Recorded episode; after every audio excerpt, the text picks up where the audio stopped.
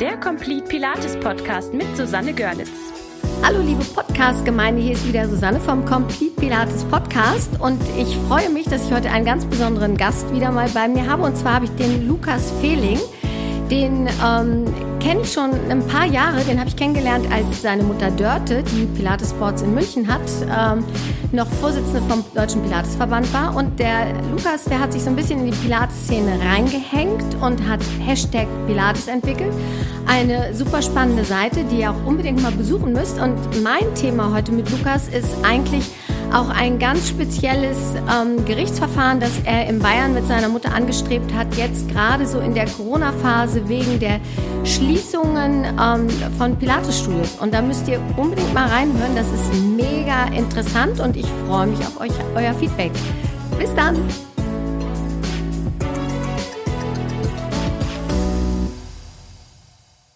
Hallo liebe Podcast-Gemeinde, hier ist der Complete Pilates Podcast. Hier ist Susanne ähm, am Sound sozusagen und ich habe heute den Lukas Fehling als Gast.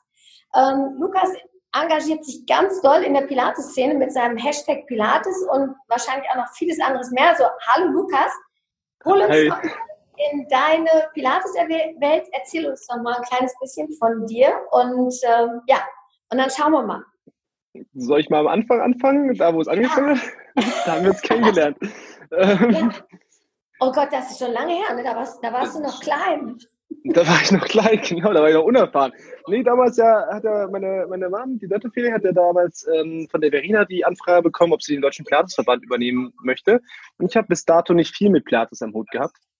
Ähm, klar, also meine Mama hat es halt immer gemacht, aber ich selbst war noch nicht so ganz in der Welt mit drin. Und dann haben wir gesagt, ja komm, das machen wir jetzt. Und dann haben wir uns äh, auch super darauf vorbereitet, äh, durch, durch Deutschland gereist und mit allen möglichen Leuten gesprochen, weil ich halt dachte, das wäre so eine politische Wahl, so, wo dann noch so ja, ja.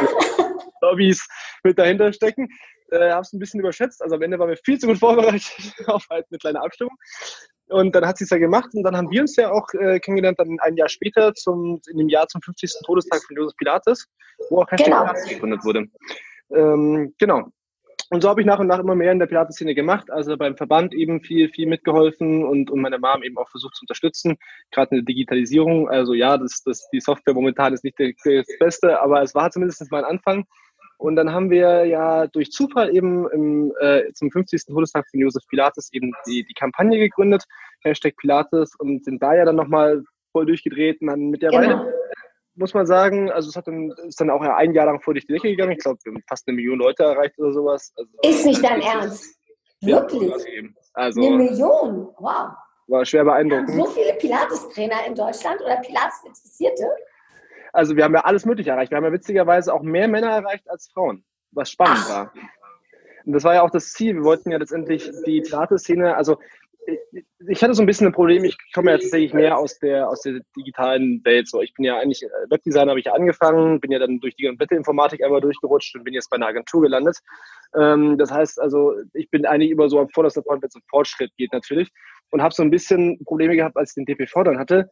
Ähm, auf Fotos zum Beispiel. Also ich hatte ja nur Fotos, wo Frauen drauf waren und, und eigentlich Fotos und so weiter und so fort. Und es waren alles so Probleme, wo ich dann da stand, so, ja, wie kann das denn sein?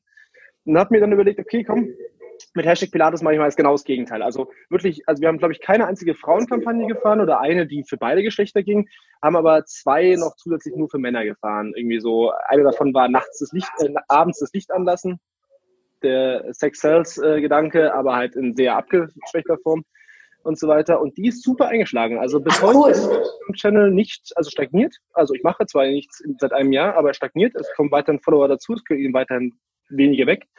Und wir haben auch weiterhin die größte Zielgruppe bei 25 bis 35-jährigen Männern. Führt immer Ach, ist ja abgefahren. Schwer beeindruckend. Das, ja, das, das überrascht mich total, weil wir haben ja, also ähm, bei mir im Studio geht's. Wir haben tatsächlich äh, mal ausgezählt und wir haben äh, 17 Prozent Männer. So, das finde ich schon relativ viel. Ne? Also das ist ja wirklich von unseren aktiven Teilnehmern 17 Prozent.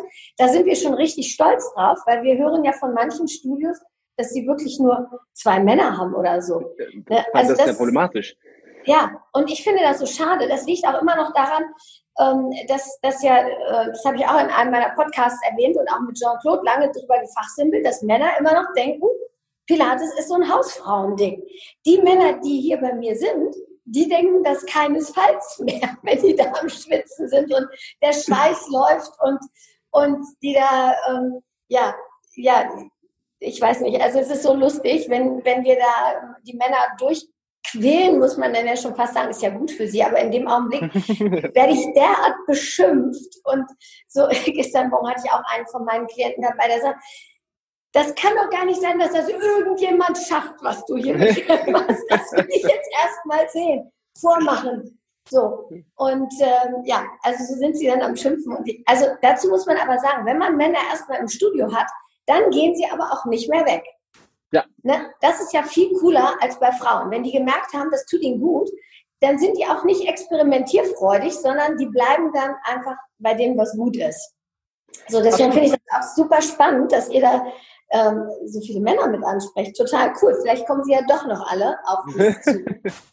naja, oft ist, ich habe das irgendwann gemerkt, also unser Studium in München hat es zum Beispiel auch in Weimar, da haben wir auch nie Probleme mit Männern gehabt. Aber wir hatten auch immer so, man musste so ein bisschen ansprechen. Also man musste ja so ein bisschen den Frauengedanken, das ist ein Weibersport, mal rausnehmen aus dem Kopf. Das heißt, wir haben natürlich auf Instagram immer schön die muskelbepackten Kerle mit Tattoos überall reingepackt. Wir haben, äh, meine Mama war ja sehr frühzeitig, kurz nach der Wende in Berlin, hat dann natürlich so, also hat da schon mit Rammstein mal ein paar Drinks genommen, aber das war dann auch keine dauerhafte Freundschaft, aber zum Beispiel Knorkator, so eine Rockband, die ja nur drauf die hocken dann da im Studio, da gibt es dann einen Livestream und dann sehen halt alle Ach, cool. die Rockband komplett zutätowiert, sehen alle komplett im Arsch aus, also krass, dass sie nicht, nicht ja. umkippen, dann da trainieren. Und alle sterben auf die Reformer da.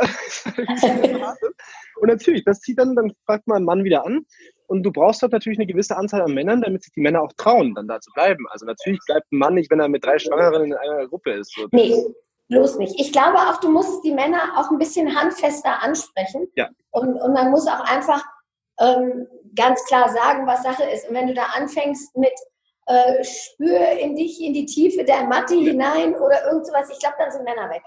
So, ich, ich glaube, da musst du sagen, ja, genau. So, da musst du gleich anfangen zu arbeiten und musst gleich irgendwie Gas geben und ähm, ja, also ich mache es tatsächlich auch, wenn ich ein Pro-Training habe mit, oder eine Schnupperstunde mit einem Mann, ähm, ist das ja komplett anders als mit einer Frau. Da mache ich es dann auch eher so, dass ich schon mal die eine oder andere Übung mache, die ungefährlich ist, aber mhm. schlecht schaffbar, wenn man mhm. es nicht verstanden hat. Einfach, dass sie gleich mal so merken, so gerade weil ich auch Sportler habe, ne, die dann denken, sie sind die, die Supersportler und sind total fit und haben Bauchmuskeln, ne? So, und dann machst du mit denen eine ganz primitive Übung und dann geht gar nichts. Und dann, dann hat man sie schon meistens, weil dann ja. kitzelt das so ein bisschen ne? und dann wollen sie aber loslegen. Ja, ja. Bei, bei, jeder zukünftigen Diskussion über Pilates muss er mal sagen, ich habe es nicht geschafft. Das wäre auch irgendwie untragbar als Mann. Das genau, so geht es auch nicht. Das stimmt. Ne, also das, wir hatten dann eben Hashtag Pilates hatten wir ja dann zu Ende geführt. Dann war ja noch großer Aufsch... Also ist mal ein bisschen schade. Man wollte das dann auch ein bisschen ausweiten, auch mehr Leuten Zugriff drauf geben und sagen, macht doch was, weil ich, ich habe jetzt eine riesen Kampagne mit einer riesen Reichweite. Ich weiß nicht, was ich damit machen soll. Also ich, ich habe schon so genug zu tun. Ähm, dann habe ich ja zum Blog ausgeweitet, dass es dann letztendlich Blogartikel gegeben hat. Ähm, hat ja bis heute auch, also auch stark stagnierende Aufrufszahlen. Also ich bin ja schwer beeindruckt. Also es ist eigentlich absolut paradox zu normalen Internetregeln. Inaktivität heißt auch gleich Abschwung, aber das ja, dachte ich eigentlich. Kampagne komplett paradox. Keine Ahnung warum. Äh, funktioniert sehr gut. Und genau, und dann habe ich ja irgendwann jetzt angefangen, mich dann eher doch mehr dort zurückzunehmen bei Hashtag Pilates auch, weil es einfach dann drei Projekte, vier Projekte waren es ja damals noch mit dem Freelancer-Podcast, äh, zu viel waren. Und dann, äh, jetzt war ich, war ich jetzt ein Jahr lang mit, Hashtag, äh, mit Pilates Sports beschäftigt, da haben wir uns mit Livestreams auseinandergesetzt. Jetzt gerade zur Corona-Zeit war das natürlich eine spannende Phase, wie auch das Studio funktioniert zu Krisenzeiten.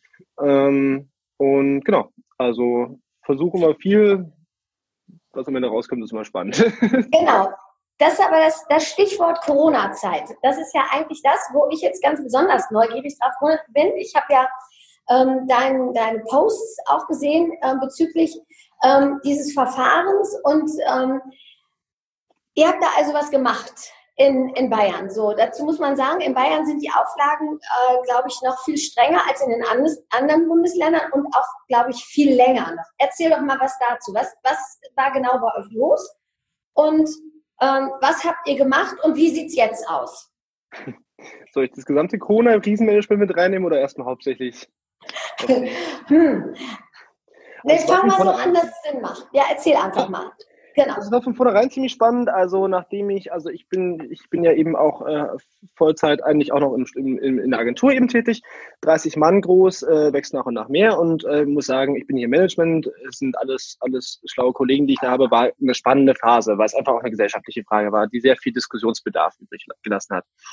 Und als es mit Corona so ein bisschen mehr sich zuspitzt und der Söder auch immer mehr Anzeichen gemacht hat von, äh, er geht jetzt dann vollkommen steil und jetzt alles zu, habe ich mich natürlich äh, immens ums Krisenmanagement kümmern müssen.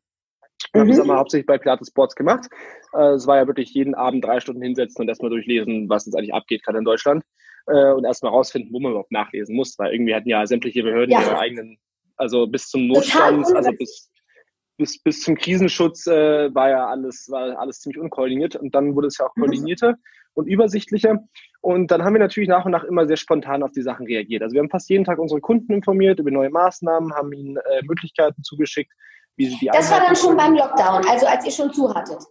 Ähm, nee, sogar schon vorher. Also wir haben sehr wohl schon vorher viele Maßnahmen getroffen, tagtäglich. Also beispielsweise haben wir Kursen, die Pausen zwischendrin schon erhöht. Also es ja, gab okay. wirklich tagtägliche Wechsel. Also wir haben uns dann auch irgendwann schon gespart, die nächsten Kurspläne für nächste Woche auch noch zu überarbeiten, weil der war morgen sowieso schon wieder hin. Okay. Ähm, war eine anstrengende Phase, war aber witzig, also war auch spannend zu sehen. Ähm, und dann, äh, ja, also letztendlich eine tägliche Neuerung. Auf der Website auch immer wieder neue Sachen hingeschrieben, haben den Leuten auch versichert, Leute, ihr kriegt natürlich auch das Geld zurück, wenn ihr nicht kommt. Und äh, haben uns dann mit sämtlichen Fragen auseinandersetzen müssen, auch was ist, wenn die Leute aufhören zu zahlen. Das ist natürlich für, ja. wir haben letztes Jahr ein neues Studio aufgemacht in Weimar.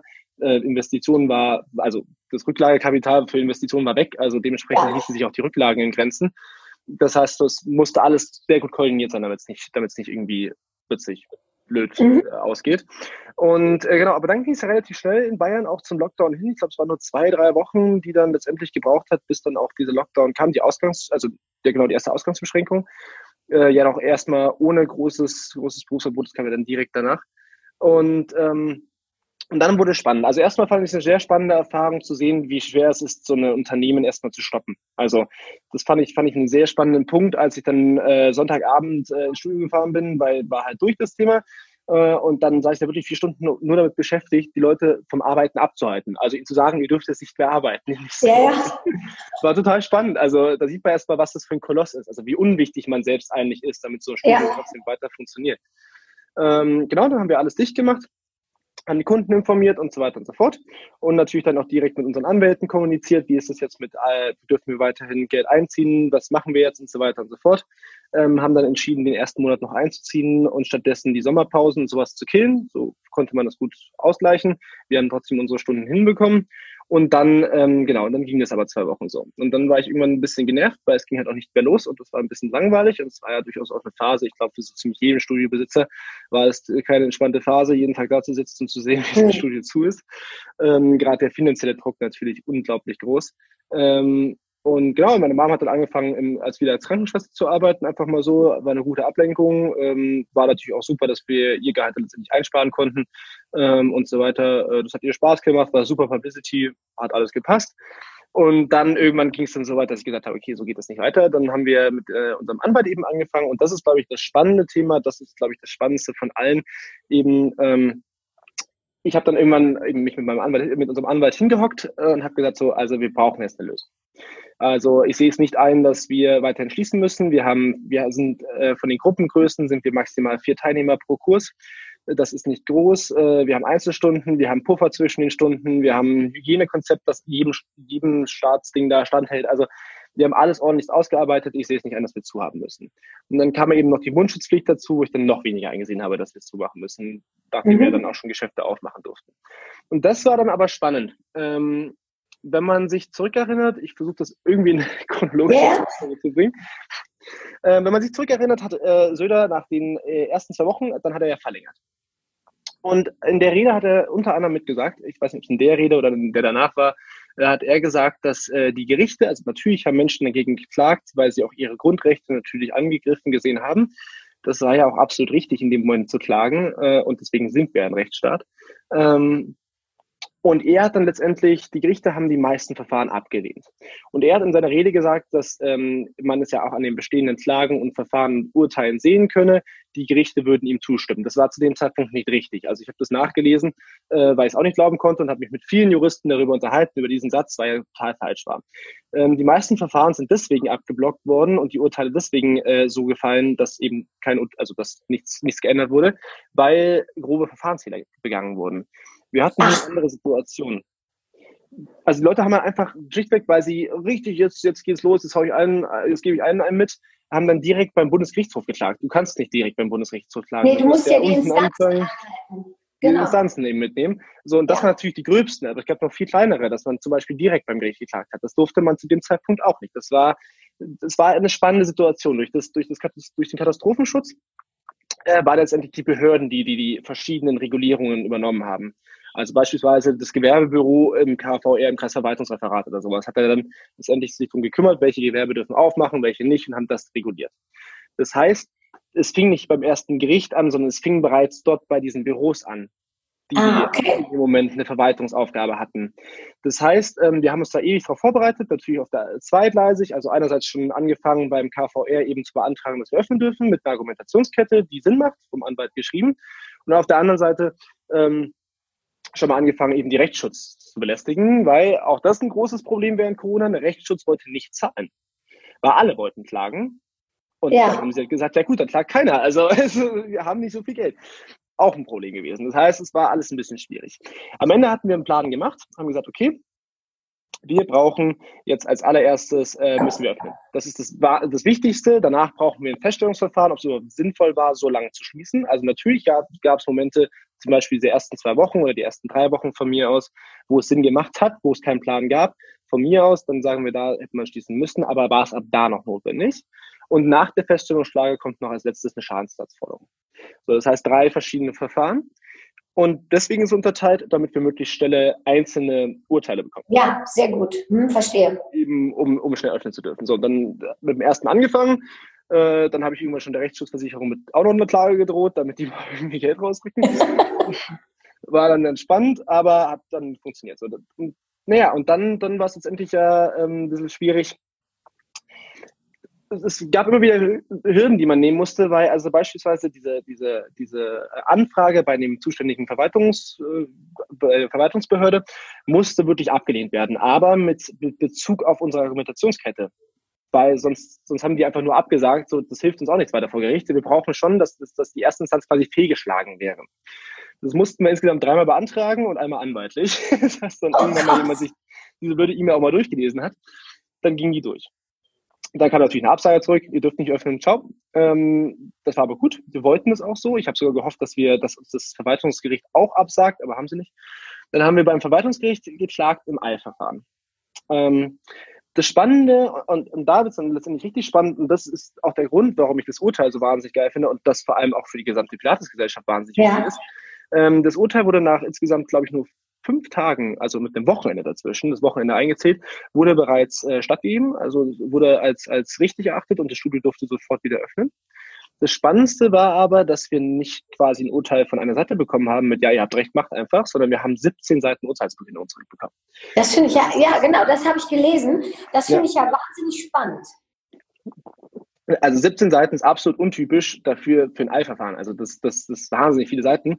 Und ich habe mir das dann auch durchgelesen. Ähm, und fand es dann auch ganz spannend, habe mich natürlich dann noch mit meinem Anwalt drüber ausgetauscht. Und damit war aber das Ziel geschaffen und das war dann letztendlich das, was wir für alle machen wollten, ähm, war, es gab einen Präzedenzfall. Also für alle, die jetzt sagen, man hätte, den, also ich habe ja auch Anfragen bekommen wegen Sammelklage und ähm, es gibt keine Sammelklagen in Deutschland. Das ist ein mhm. wichtiger mhm. Fakt. Also man kann nicht gebündelt, also ja, es gibt das, den Präzedenzfall seit zum Beispiel dem Dieselskandal wo dann einfach verschieden, also weil es einfach Millionen Klagen gab, um den Verwaltungsaufwand gering zu halten, wurden die Klagen zusammengefasst, weil es die Interessen ungefähr gleich waren bei allen. Ja. In dem Fall kann man Interessen äh, Sammelklagen machen, aber das ist dann auch nur ein Begriff. In Wahrheit ist es kein. Ähm, und äh, was man aber machen kann, ist, und das ist ein Prozedere, was man für gewöhnlich sehr wohl macht bei solchen Sachen, ist eben das, was wir gemacht haben, einen Präzedenzfall schaffen. Also man nimmt sich einen, ein Studio oder irgendwas im Markt, was quasi so halbwegs was repräsentiert, also ungefähr schon mal die, die so 50 Prozent auf andere Studie übertragbar ist. führt mit dem die Klage durch, gibt dann das Aktenzeichen weiter und alle anderen können sich darauf berufen.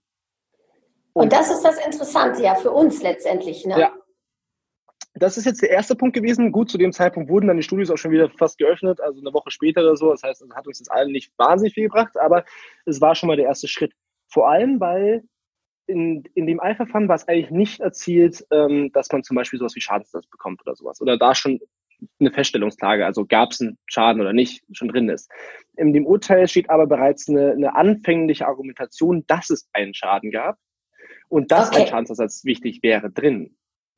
Das heißt, wenn jetzt irgendjemand in der Pilates-Gesellschaft sagt, okay, ja, ich will jetzt dagegen klagen, ich will jetzt eine Feststellungsklage machen und eine, eine Schadensersatzklage, kann er sich trotzdem dieses Urteil referenzieren, mhm. weil da bereits vom Gericht festgestellt wurde, dass die Schließung total sinnlos ist und das natürlich sofort geöffnet werden kann.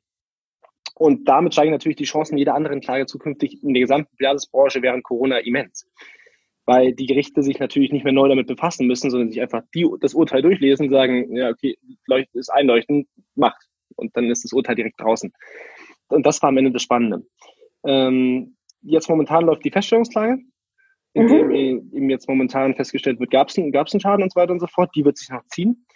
Also, ähm, weil momentan ja auch immer noch keiner weiß, war es richtig, war es falsch, wird vielleicht auch nie jemand wissen, dann muss man es halt irgendwie versuchen auszuloten. Aber ähm, die läuft es eben auch noch. Wenn die raus ist, ebenfalls ein Präzedenzfall für alle anderen, der wahrscheinlich noch deutlich wichtiger ist. Ähm, ich schätze mal, dass auch einige Studios ordentlich am Limit gekratzt haben und jetzt natürlich auch keine Rücklagen mehr haben. Und dann natürlich die Schadensersatzklage, die natürlich auch als Präzedenzfall eine Riesenwelle anrollen würde. Ja, cool.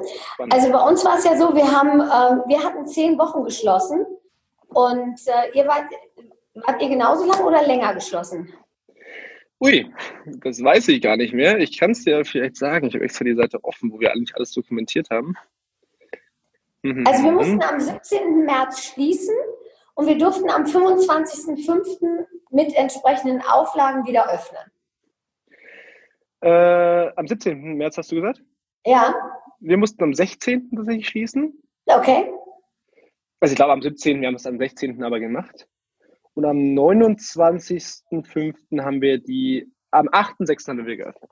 Also ah, okay, also eine Woche später. Monate. Ja. Das ist Aber schon war, gewesen. war dann bei euch der, der Lockdown noch oder waren noch Fitnessstudios weiterhin geschlossen? Also, als wir das, wir hatten, wir hatten eine Woche früher öffnen dürfen durch die Klage. Ja. Okay. Haben wir aber nicht so schnell hinbekommen. Also, nee, das war. Das muss ja dann auch alles auch, ja. nicht mal ansatzweise erwartet, dass das innerhalb von fünf Tagen durchgeht. Also, auch mein Anwalt hat mich angerufen und hat gesagt, sag mal, also, die drehen ja alle vollkommen am Rad. Also, da möchte ich auch mal kurz sagen, also Respekt an die Gerichte, die scheinen dann nämlich auch am Wochenende durchgearbeitet zu haben, äh, weil das schreibst du nicht mal kurz nebenbei. Ähm, und äh, genau, wir haben dann eine Woche später letztendlich, als alle Studios auch wieder öffnen durften, mitgeöffnet. Ja, cool. Also hier in Hannover oder in Niedersachsen war es wohl so, ähm, ich weiß gar nicht, ob wir mit, mit irgendwelchen Klagen oder sowas weitergekommen sind, weil ein ganz großer Teil der Richter ähm, und die, die Gerichte waren geschlossen bei uns hier die haben einfach mal ähm, gar nicht gearbeitet. Und ich habe ähm, bei mir in mein, unter meinen Klienten natürlich auch Anwälte äh, und hm. Notare. Mhm. Die haben, also jetzt, als wir uns wieder gesehen haben, äh, völlig am Rad gedreht, weil, weil so Fristen gar nicht eingehalten werden konnten, weil die Gerichte einfach mal zugemacht haben. So, und das in einem Rechtsstaat. Die, also das geht ja nun auch gleich gar nicht, ne? So, und was, was ich jetzt, wofür ich es interessant finde, ist ja, also erstmal finde ich ja sowieso, dass wir nicht zu allgemeinen Sportstätten zugehören, ne? Eben einfach, weil wir meistens, die meisten Studien haben ja kleine Gruppengrößen, ne? Das ist ja alles, ähm, ja, man kann Abstände halten und es wird ja nun mit aller Gewalt versucht, eine zweite Welle herbeizureden. Und dafür finde ich es eben interessant, wenn festgestellt wird, dass wir eben nicht zu den allgemeinen Sportstätten gehören. Denn das ist doch das Fazit jetzt aus der Geschichte, ne? dass wir eigentlich irgendwo dazwischen angesiedelt sind. Sehe ich das richtig? Ähm, teilweise, ja, da muss man ein bisschen aufpassen. Ich habe es auch falsch gelesen am Anfang. Ähm, okay. Es ist, es ist so, also an sich haben sie jetzt zugegeben, ja, es ist keine allgemeine Sportstätte. Es betrifft aber jetzt vorerst erstmal nur das Platz Sportstudio in München, eben mit dem die Referenzlage durchgeführt ist. Okay. Ähm, aber die dauerhafte Kategorisierung steht eben mit der Feststellungsklage eben auch noch mit aus. Also wird, wird das, also wie schaut das beim nächsten Lockdown aus? Natürlich planen wir mit der Feststellungsklage und auch mit dem, mit den zukünftigen Klagen äh, erstmal eine Stunde nicht mehr schließen zu müssen. Und fairerweise, ich glaube auch bei einem zweiten Lockdown, der die Wirtschaft so krass betrifft, kann, kann sich Deutschland auch einfach nicht leisten. Also dann würde dann muss man alles andere dicht machen. Aber also nochmal, äh, was waren es, 800 Milliarden oder so zu investieren, ähm, also es geht ein bisschen in die Tasche. Ähm, jetzt arbeiten wir quasi daran, nicht mehr schließen zu müssen. Das ist aber momentan noch nicht gewährleistet, weil sie beim nächsten Mal wieder halt so allgemein, undetailliert einfach alles schlicht machen werden. Das heißt also, eine neue Kategorisierung bringt uns auch erstmal nicht viel. Ah, okay. Ähm, beim letzten Mal haben sie ja auch einfach gesagt, alles, was für ein Fitness zu tun hat, muss schließen. Also gab es ja nicht mal Kategorisierung oder irgendwas, was ja vollkommen rechtswidrig ist, aber in der, in der Eile wurde dem ja dann stattgegeben. Ähm, aber jetzt, jetzt, das ist jetzt quasi die folgende Klage, die das eben nochmal klären soll. Müssen wir nochmal schließen beim nächsten Lockdown oder dürfen wir da überhaupt offen bleiben? Also gehören wir zu den systemrelevanten Leuten zum Beispiel? Ich finde natürlich ja. Ne? Welcher Pilates-Trainer das nicht? So, also natürlich, also ältere Menschen oder so weiter und so fort, die das auch einfach als Therapie brauchen, um schmerzenlos zu werden oder ja. irgendwelche Unfälle wieder und so weiter zu, zu behandeln. Ähm, das ist natürlich enorm schwierig für die Leute, zweieinhalb Monate nicht, nicht zu dem Training gehen zu können. Das, die haben ja Schmerzen und so weiter und so fort, sitzen dann zu Hause. Ja, das geht gar nicht. So, was, was ich jetzt so befürchte ist, oder ich mache mir auch so meine Gedanken und ähm, so wie das bei euch alles irgendwie so durch ist, bin ich natürlich auch geneigt, Warte mal. Ich würde gerne kurz wissen, was mein Laptop hier gerade macht. Der hat sich aufgeführt, wie als wenn er kurz vom Absturz wäre. Gut, dann machen wir aber weiter. Ja. Also, ähm, ich bin natürlich auch geneigt dazu, hier in Niedersachsen das für, für mein Studio auch irgendwie durchziehen zu wollen. Einfach, ähm, weil mich das Ganze ja total annervt. Meine Befürchtung ist aber, selbst wenn wir öffnen dürften, dass die Leute sich nicht trauen zu kommen. Und dann ist die Frage, was besser ist, zuzumachen und alle Systeme runterzufahren und sozusagen Geld zu sparen, weil keiner da ist und du keinen bezahlen musst. Oder ob man eben so auf Sparflamme läuft und die Kunden trauen sich nicht zu kommen. Ne, das, also wir haben jetzt langsam, ja. ähm, ne, das, das ist echt problematisch. Wir haben die ersten zwei Wochen nach dem ähm, nachdem wir wieder öffnen durften, da waren lustigerweise hauptsächlich die Einzeltrainingskunden da und die Gerätekunden, also wo wir so kleine Gruppen an den Geräten haben. Die Mattenkunden waren eher nicht da und das ist auch jetzt noch ein bisschen schleppend. Wie sieht es da bei euch aus? Hm, wir hatten, also durch, durch unser aktives, also ich würde es mal zurückführen, natürlich hätte es nicht jeder noch jemanden, der hinten äh, ein bisschen kostenlos ein bisschen mitmacht. Das ist natürlich schwierig. Aber wir hatten äh, beeindruckend wenig Kündigungen. Ja, die haben wir auch gar nicht. Gar nicht. Und, und sonst sind wir aber auch alle Kunden mit Freude wiedergekommen. Aber natürlich haben wir eine Maskenpflicht im Studio. Also unser, unser Hygienekonzept hängt ja auch aus auf Hashtag Pilates. Ähm, kann sich jeder ja erholen. Ähm, das funktioniert beeindruckend gut. Also es, es gibt einen, einen Rentnerkurs, der, glaube ich, momentan noch unter den Auswirkungen leidet, weil die einfach Angst haben. Das ist lustig. Bei uns ist es genau andersrum. Wir haben alle unsere alten Leutchen, sind alle da. Ah, Ausnahmslos, ganz lustig. Die sind auch teilweise eben in den Gerätekursen, die sind auch in den reinen Mattenkursen. Und bei uns ist es eher so, gekündigt hat äh, bei uns auch tatsächlich ähm, keiner wirklich deswegen. Das war schon mal, das war auch cool. Deswegen haben wir auch letztendlich überlebt. Ne? Das war, das war schon eine große Hilfe. Und alle, die dann wiedergekommen sind, also wir haben dann auch ähm, natürlich abgebucht ne, und haben dann aber einen Gutschein geschickt und haben also handschriftlich mit, wir danken dir, dass du uns unterstützt und haben jetzt den, den Gutschein dazu geschickt, dass sie eben ähm, den zu einem späteren Zeitpunkt auch gegen einen Beitrag eintauschen können, gegen einen Workshop, gegen Einzeltraining, verschenken, was weiß ich. Also dass sie da eben ähm, was haben. Und ähm, da kam auch, als wir diesen Gutschein verschickt haben, von ganz vielen zurück, ach, das ist doch gar nicht nötig und wir helfen euch doch gerne, wir können doch wiederkommen.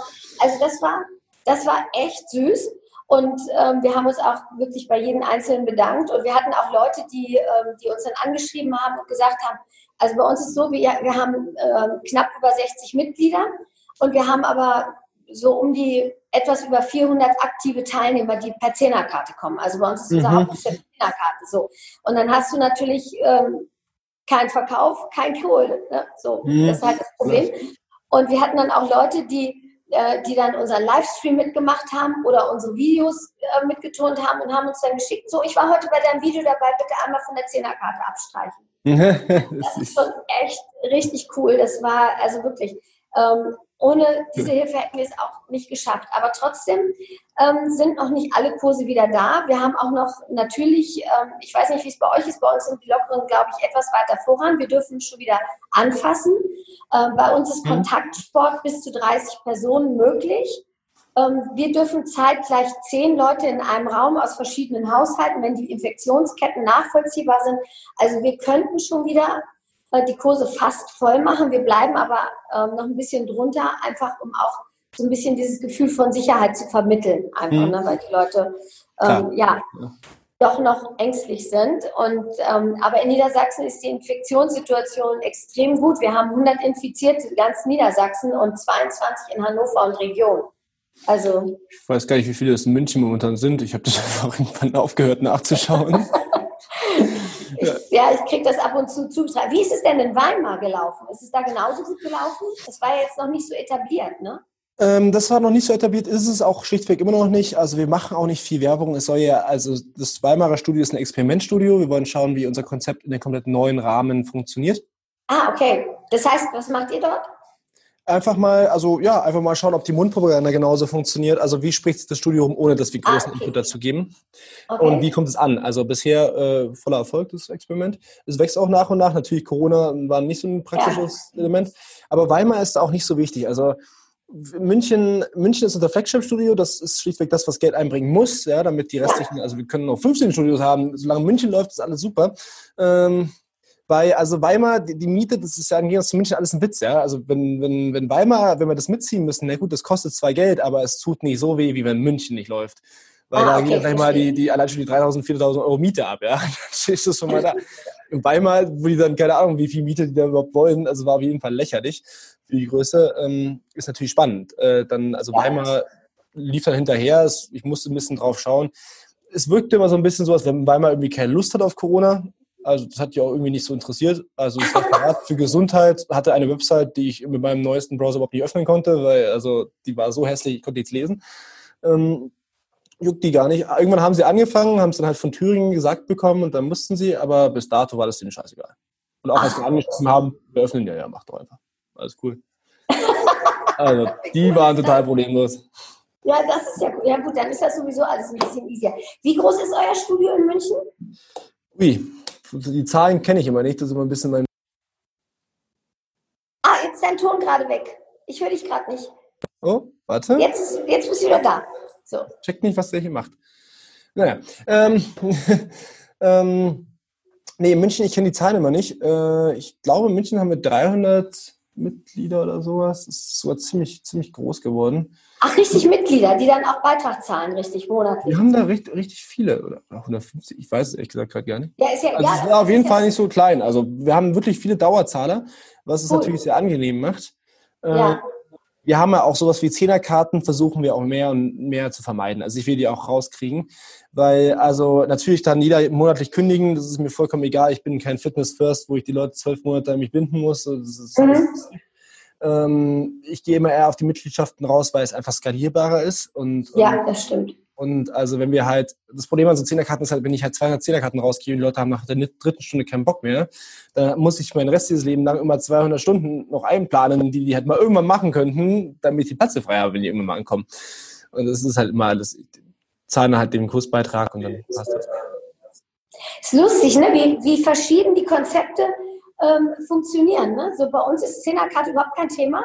Ich biete meinen Klienten dann äh, Mitgliedschaft an, weil das natürlich günstiger ist, ja. außer jetzt beim Einzeltraining, da gibt es natürlich keine. Oder macht ihr auch Mitgliedschaft mit Einzeltraining?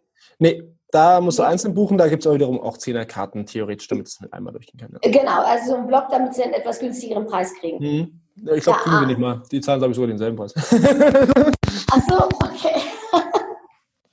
ja, und bei uns ist es nämlich so, ich biete dann hier und da auch meine Mitgliedschaft an und die zahlen ihre Zehnerkarten. Die, also bei uns ist das so, ähm, die letzte Stunde auf der Zehnerkarte wird abgebucht, also die checken sich ein, wir sagen, oh, das war deine letzte Stunde, alles klar, dann mach gleich mal neu. Ah ja, macht ihr das mit, mit welchem Tool macht ihr das? Wir machen das mit Eversports. Ah, ist etwas? Ach so, Eversports, ja, ja, okay, die kenne ich aber mit denen habe ich mal so, ewig gehabt.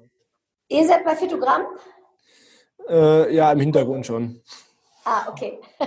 ja, ich, ich, bin mit allen Lösungen nicht so nötig. Ich bin Informatiker, ich will meine eigene Lösung haben. ja, okay, dann, dann wenn du was Gutes baust, dann sag mal Bescheid. So, obwohl wir, bei uns läuft es ganz gut mit dem, was wir jetzt da haben. Damit ja. bin ich recht zufrieden. Der Support ist ganz gut, auch jetzt in der Corona-Zeit war das, ähm, war das eigentlich ganz cool alles und ähm, das hat alles ganz gut funktioniert. Und ähm, ja, ich finde das super spannend, was ihr da auf die Beine gestellt habt und, und wie du dich da reingehängt hast. Das ist total cool. Ähm, ich danke dir, dass du, dir die dass du mir die Information gibst und ähm, meine hoffentlich bald groß wachsenden Podcast-Gemeinde. Und dann sollen die alle auch bei Hashtag Pilates gucken. Auf jeden und, Fall, bitte. Und Follower werden. Und ähm, dann grüßt mal deine liebe Mutter schön. Und ähm, ich Ach, kann ich? euch nur herzlich zu unserem Kongress einladen. Kommt ihr? Äh, wir haben vor zu kommen. Wir warten noch, wie jetzt genau der Plan aussieht. Das Unser Plan sieht aus, dass es stattfindet. Also okay. Also bis jetzt haben wir nichts Gegenteiliges.